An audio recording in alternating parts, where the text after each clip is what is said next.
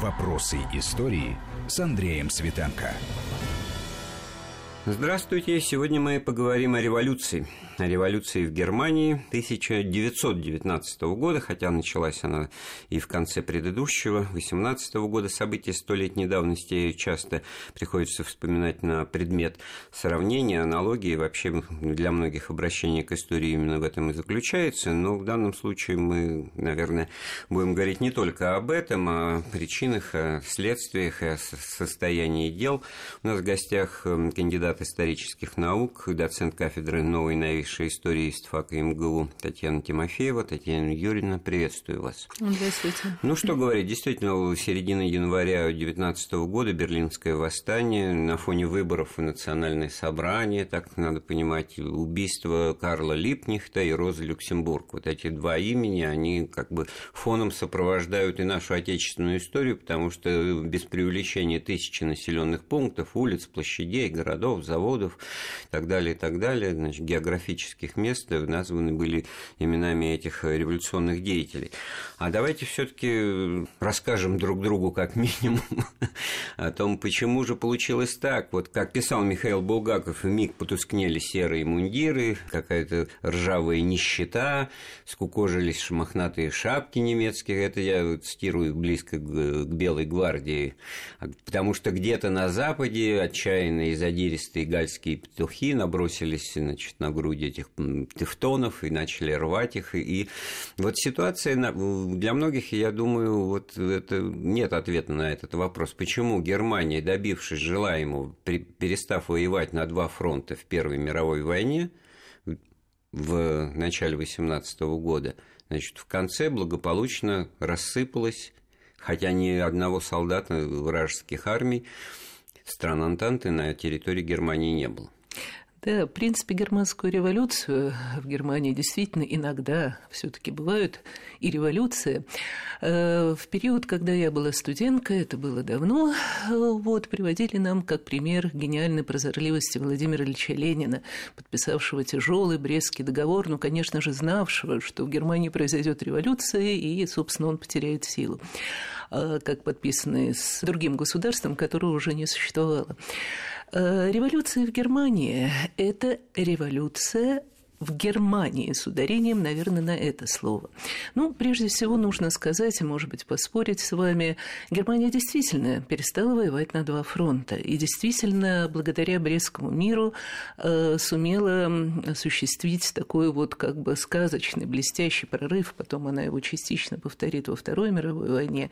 Э, вот бросок э, на Францию, когда вновь Большая Берта, огромная пушка, да, чуть ли не Парижа, пыталась да. обстреливать угу. Париж, и так далее.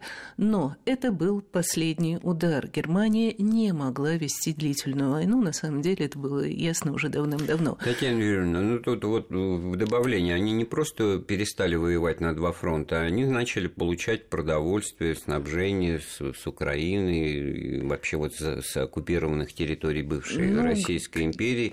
Надо, наверное, сказать, что мы мало знаем о том, насколько в реалиях обстояло дело. Безусловно. Германии, Я думаю, насколько там плохо-то все было. Даже Украина, при всем моем к ней уважении, тогда не могла бы, конечно, решить продовольственные проблемы Германии. Огромная э, нехватка всего и вся, абсолютно. Существование на эрзацах, на химической промышленности, дети рождались без кожи, страшная брюквенная зима и так далее. И, это и все наверное, не это вот решаемо. карточки пресловутые. Да, карточки были с первого буквально дня войны, вот, но к тому времени и карточки не отоваривались, мало их иметь, нужно их даже как-то обеспечивать.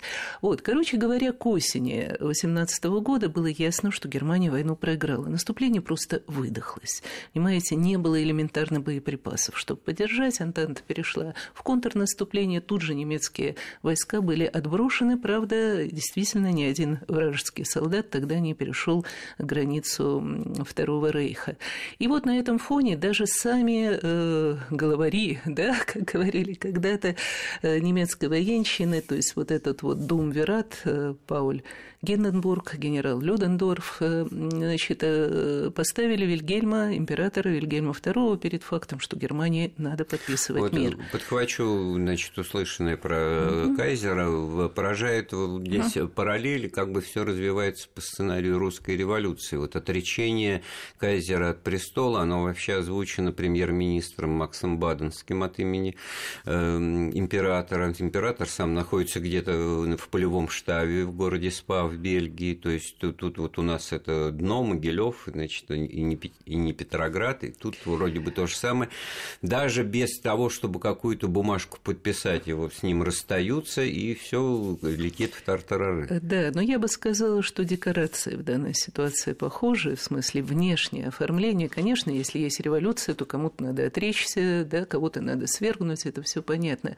Но между Германией и Россией огромная пропасть, потому что, а, Германия э, – это страна законности. Вот почему я и сказала, что революции там происходят иногда и очень редко, потому что, в принципе, глубочайшая вера немцев, и это не клише, это так, что все можно сделать силой закона, она э, все-таки воздействует. Поэтому революция это крайний выход. Это вот выход в ситуации, когда, собственно, стало ясно, что мир будет э, позорным, действительно, и очень тяжелым для Германии, кто-то должен за это отвечать. Это главное был вот такой вот э, как бы шок. А потом еще один факт. Как возникла революция? Как она непосредственно произошла? 3 ноября руководство германской военного флота издало, собственно, понятный для них, но совершенно самоубийственный для матросов приказ выйти в море и принять сражение с английским флотом, чего они не могли сделать. Зачем это было надо? Ну, просто героическое самоубийство совершить такое. Конечно, во имя Фатерланда, во имя Родины. Да, и это вот стало последней каплей. Без этого я не знаю, матросов может быть, в Киле, если Киле можно так рассказывать по, ноября. по, по датам. А тут вспыхнуло восстание. А, опять же аналогии. У нас да. Кронштадт, у нас Балтфлот, э, ну, локомотив, да, революционных А потом сил. аналогии заканчиваются, потому что Германия приходит к власти действительно абсолютно новое для этой страны социал-демократическое правительство, социалистическое правительство, которое убеждено до мозга костей правые социал-демократы, рыцарь Фридриха Эберта, рабочая партия, да, вроде как, убеждено до мозга костей, что оно знает, что такое социализм, и повторяет это слово как заклинание. Э, даже вот э, в программе э, Совета народных уполномоченных нового правительства социалистического, да, будет, собственно, первая фраза о том, что правительство, являющееся чисто социалистическим, объявляет о том, что в Германии произошла социалистическая революция. Согласитесь, в России сначала о социалистической революции, в принципе, не говорили. А я готовил вопрос о том, mm-hmm. что не было ли это уже прямым повторением того, что к январю 19-го в Советской России было сказано миллионы раз, и слово социализм Конечно, это как некое прекрасное э, будущее, оно уже было в, ноябре... в сознании посеяно. Какой социализм? Да. А о каком мы с вами говорим социализме? Вот здесь давайте разбираться.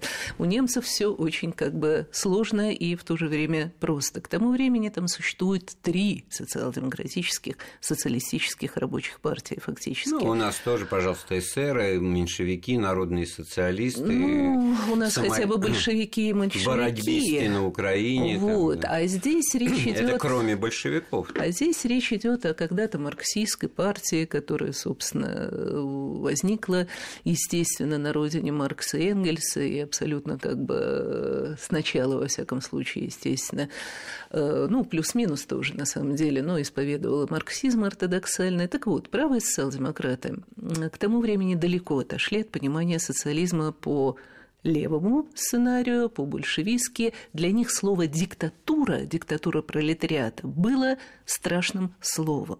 То есть социализм – это воля большинства, это воля народа, а народ – это все – это в том числе и правящие классы, и эксплуататоры. Но если э, народ хочет большинством голосов даже что-то, что конкретно не соответствует интересам рабочего класса, то через парламент, через демократические механизмы, еще раз повторю, силы закона. Согласование да, интересов. Нужно согласовывать эти интересы. Торжество концепции политической нации сейчас тоже вот Конечно. в таком конъюнктурном рабочий контексте класс, часто да, используется. Рабочий класс, так же как, собственно, и любой другой класс, не может диктовать свою волю. И здесь мне очень хочется привести привести э, выступление Фридриха Эберта э, на вот съезде Советов уже в декабре, когда вот этот главный вопрос решался, э, какая ситуация, как будет ситуация развиваться дальше. Власть Советов, это был очень популярный лозунг, или власть национального учредительного собрания, избранного всем народом. Так вот, он говорит буквально следующее. Солдаты, рабочие Германской Народной Республики, на власти победоносной революции вы должны построить новое правовое государство. Смотрите, как интересно. Правовое государство тогда, декабрь 18 года. Ибо длительно в Германии может существовать только один источник власти – это воля всего немецкого народа. Власть, построенная на насилии, довела нас до гибели.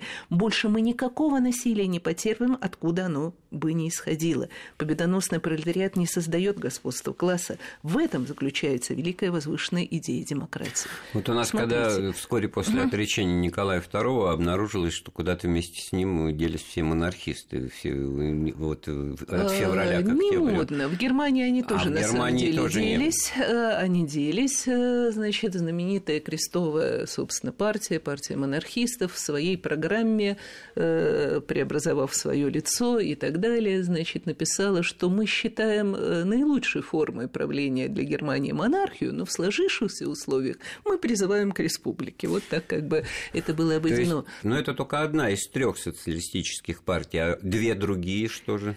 Да, безусловно. Естественно, вот эти воззрения правых социал-демократов об отказе от классовой борьбы, об интеграции, о компромиссах, о переговорах, о, собственно, об отсутствии немедленного исполнения насущных, казалось бы, да, требований рабочего класса, конечно, разделяли не все.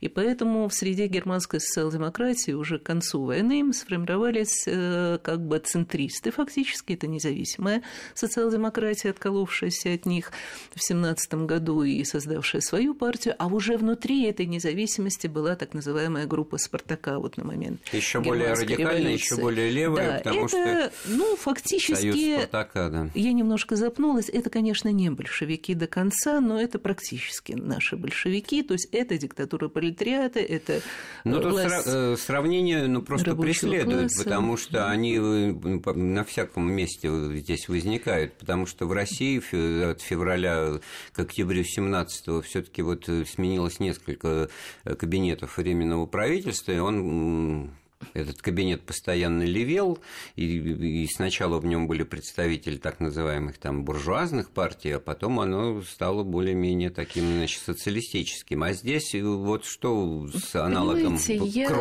крупной буржуазии Это партии?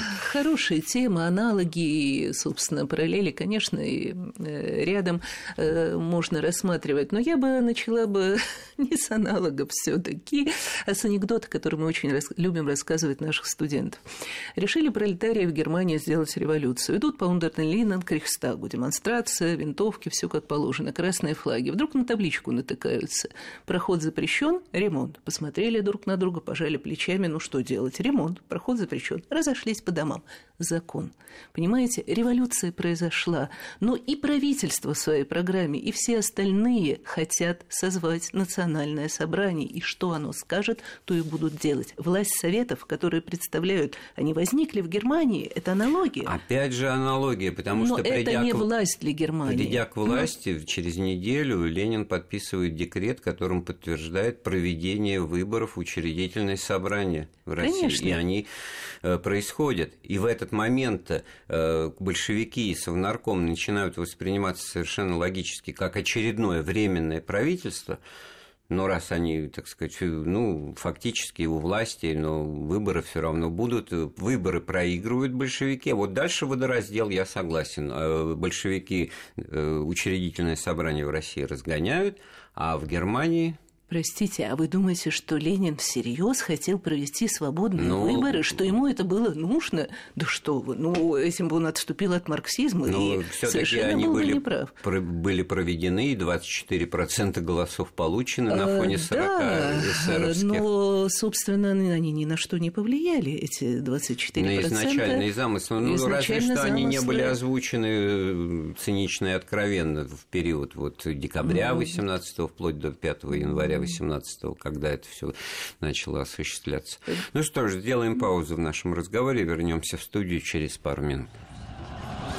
Вопросы истории. Вопросы истории с Андреем Светенко.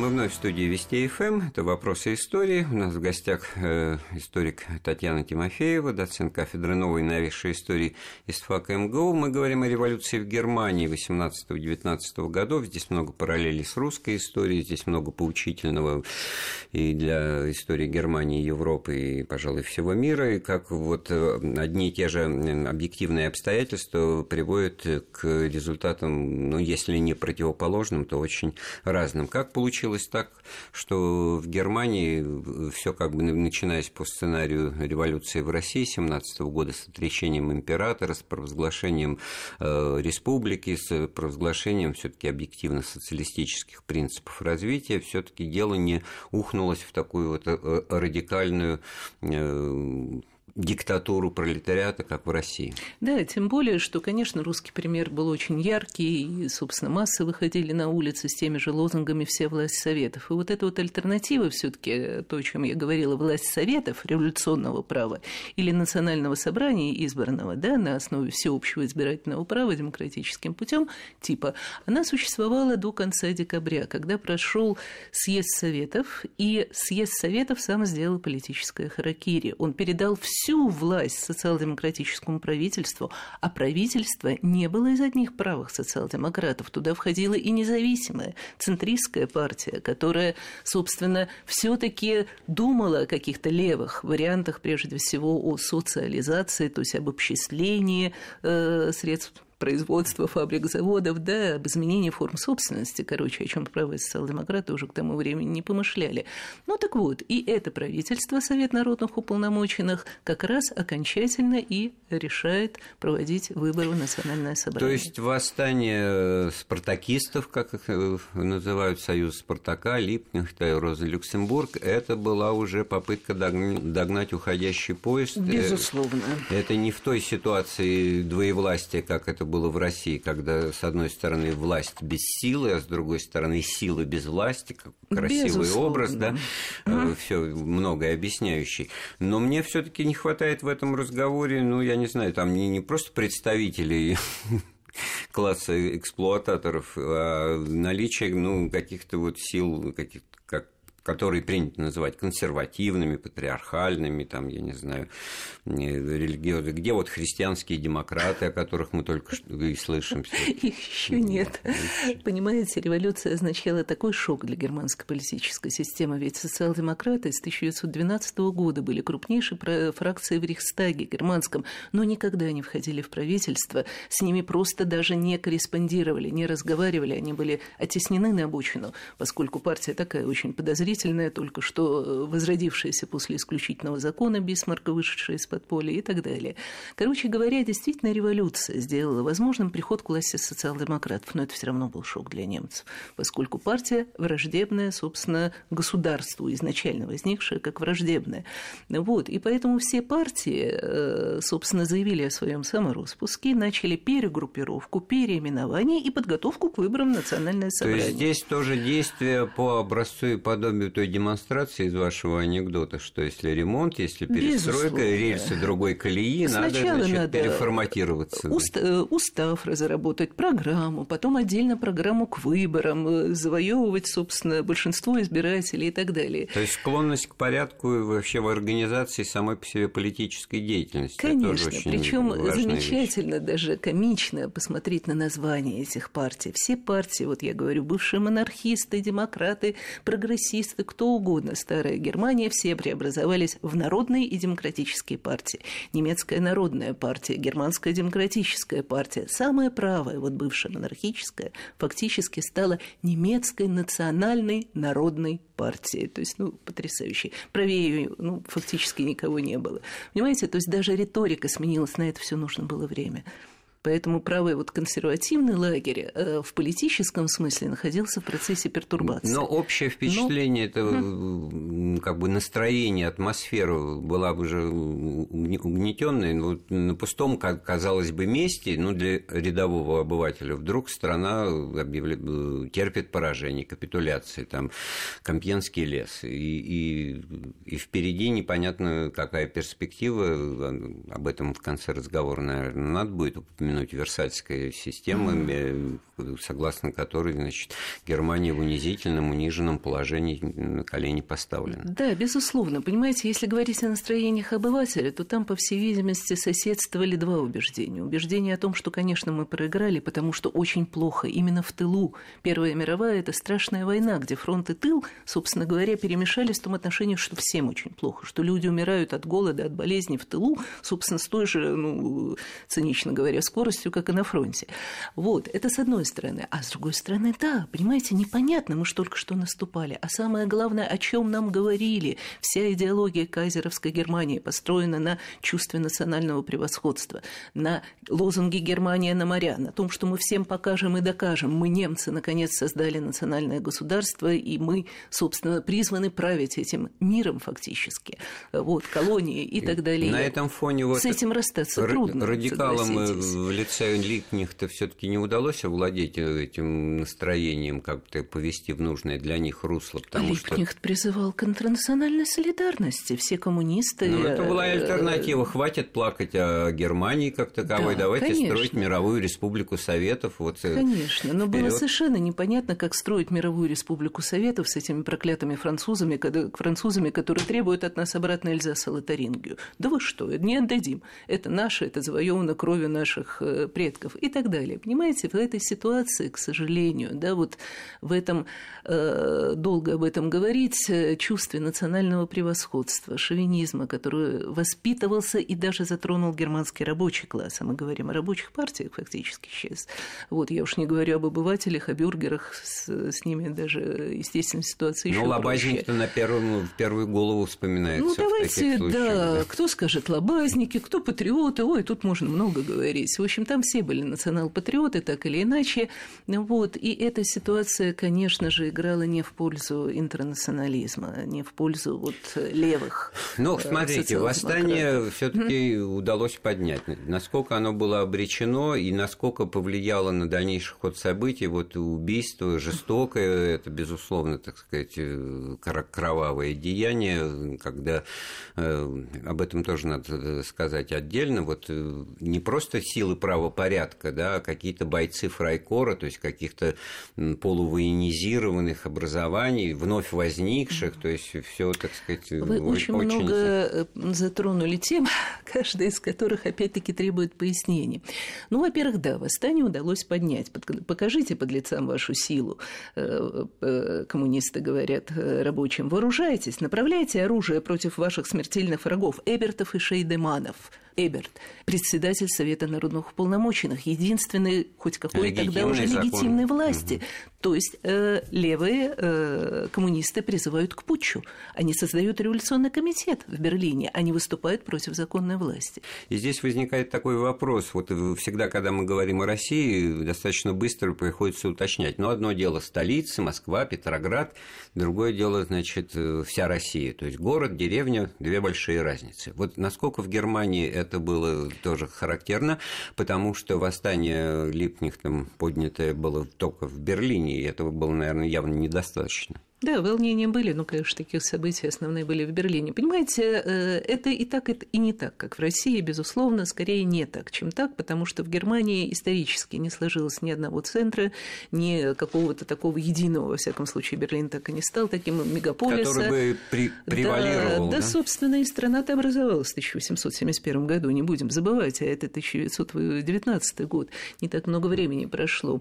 Вот. И, э, конечно, была разница в начале 20 века века существенное между городом и деревней, между крестьянским бытом и образом жизни и городским, но при этом фактически главным вот это вот было все таки убеждение в законной власти, да, что должна быть законная власть. И вот это вот превалировало у всего населения. Я не могу сказать, что города выступали исключительно все за революцию, а провинция против. И во что же mm-hmm. это вылилось э, в желание, значит, окунуться в решение внутри политических дел, значит, перейти к вот к созиданию, несмотря значит, на поражение ну, в войне. Наверное, да? здесь да? можно как-то с вами согласиться. То есть генеральная линия была такова. Казера мы свергли, теперь надо работать дальше. Что-то делать, создавать новое государство. Другое дело, что оно не нравилось никому, потому что оно было связано с Парижской мирной конференцией, с Версальским миром, который, как немцы хотели и надеялись, будет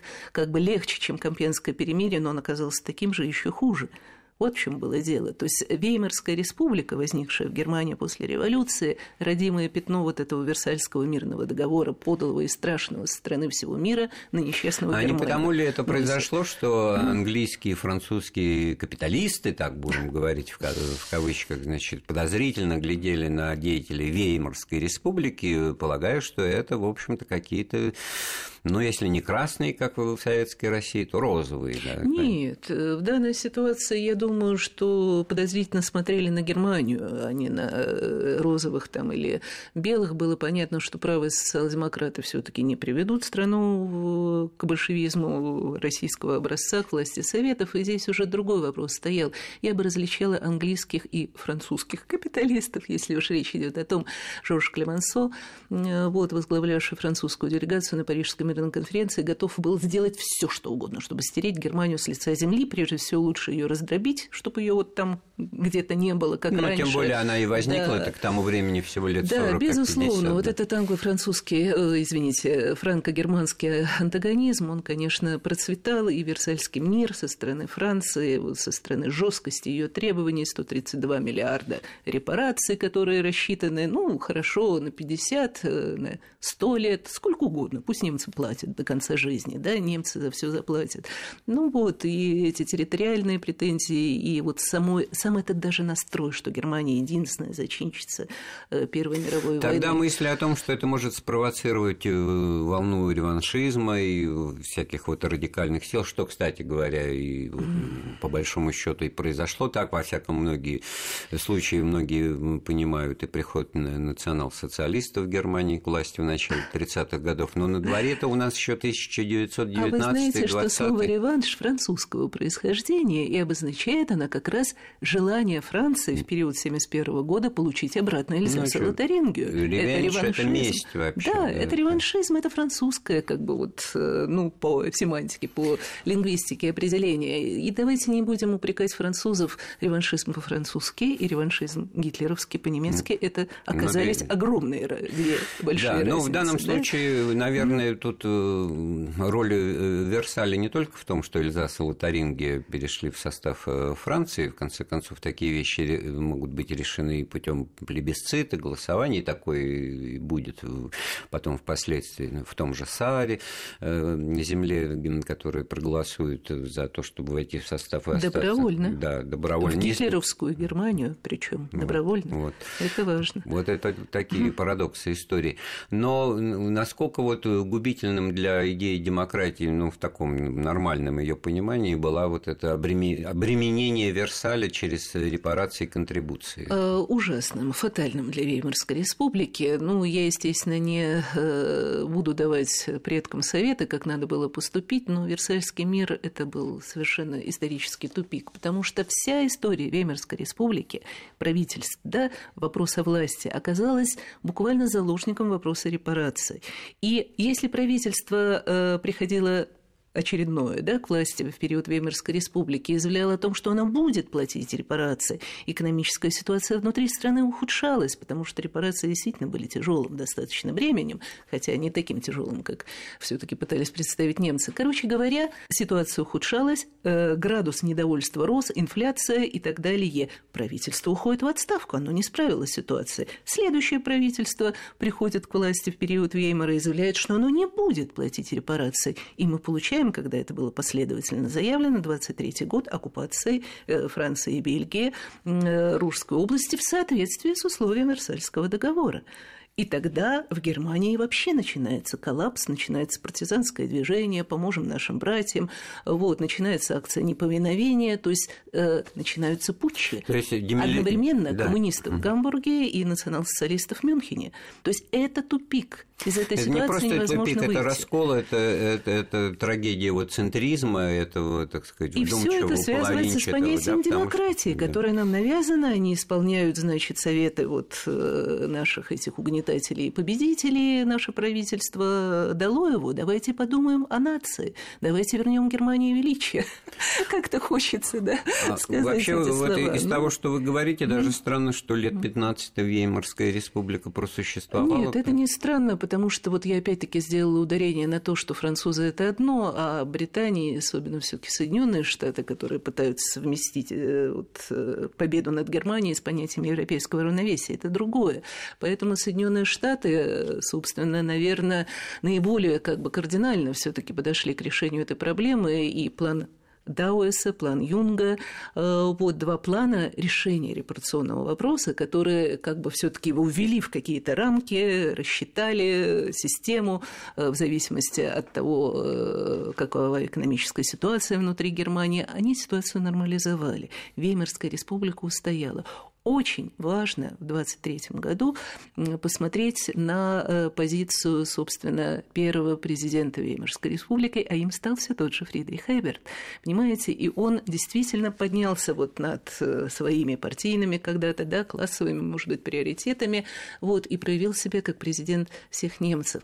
Он, в принципе, э, самое главное, что считал вот завоеванием этого времени, это демократический строй Веймарской республики со всеми его минусами. А вот внутренний сепаратизм, с учетом того, что история, так сказать, единого государства была очень э, недолгой к, э, к тому времени, и вообще это и сейчас мы э, можем очень быстро, попав в Германию, вдруг убедиться, что одно дело Бавария, другое дело вот упомянутые вами там северные бывшие ганзейские города Бремен, Гамбург, и, и язык даже даже существенно диалекты, акценты и прочее.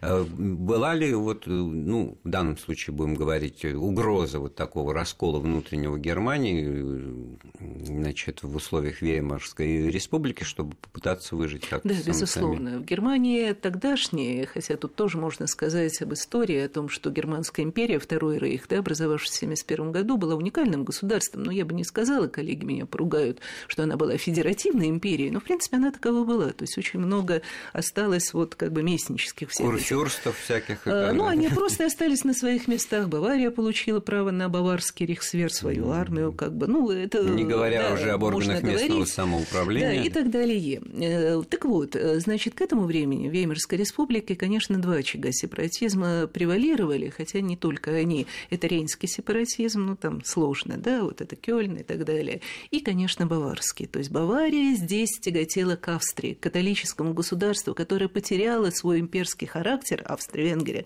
тоже развалилась. И Бавария считала, что пруссаки, Берлин, протестанты виноваты во всей вот этой ситуации. На этом возникает национал-социализм. Вернее, против этого он возникает, поскольку Гитлер будет бороться против баварского сепаратизма. За то, чтобы сохранить единую Германию. Посмотрите, как Ну, имперские масштабы, конечно, для него. А вот это такое... Дело не в имперских масштабах, дело в национальных масштабах. Нельзя раскалывать нацию. Гитлер выступает прежде всего за единственную тему другого разговора, я понимаю. Да, но с другой стороны, вот э, тема союза Баварии с собственно, Австрия, она в истории, так сказать, прослеживается через примеры конкретных э, политических деятелей. Там вот эта знаменитая э, супруга Франца Иосифа, императора, она же была принцессой Баварской, и, в общем-то, здесь было на что опереться хотя бы. Ну, да, но политики не призывали к каким-то личным униям, э, вот, к новой императрице Сиси и так далее. Понимаете, тут речь шла о том, что, конечно же, отход Баварии от Германии Германии теоретически, да, и сближение с Австрией, вызвал бы раскол окончательной нации. Германия и так расколота. От нее откусили по Версальскому мирному договору все, что можно и нельзя, да, казалось немцам. И если Бавария еще бы ушла, то это бы означало, ну, ситуацию фактически Ну, вот во всяком случае, Германий. уроки mm-hmm. революции в Германии 19 года, столетия десятилетней давности, конечно, они драматичны, не только не просто поучительные, это было бы банально сказать, но они, в общем-то, в истории все связано, они привели к тому, что потом к власти пришли Да, итоги революции абсолютно актуальны вне времени и пространства, на мой взгляд, поскольку они ставят вопросы о нации, о патриотизме, о роли, скажем так, здорового национализма, если можно это сказать, ну, во всяком случае, убежденности в великой судьбе своей страны и к чему это приведет. Спасибо. У нас в гостях был доцент кафедры новой новейшей истории ИСТФАКа МГУ Татьяна Тимофеева. Эфир программы подготовил и провел Андрей Светенко. Всего доброго. Слушайте Вести ФМ. Вопросы истории.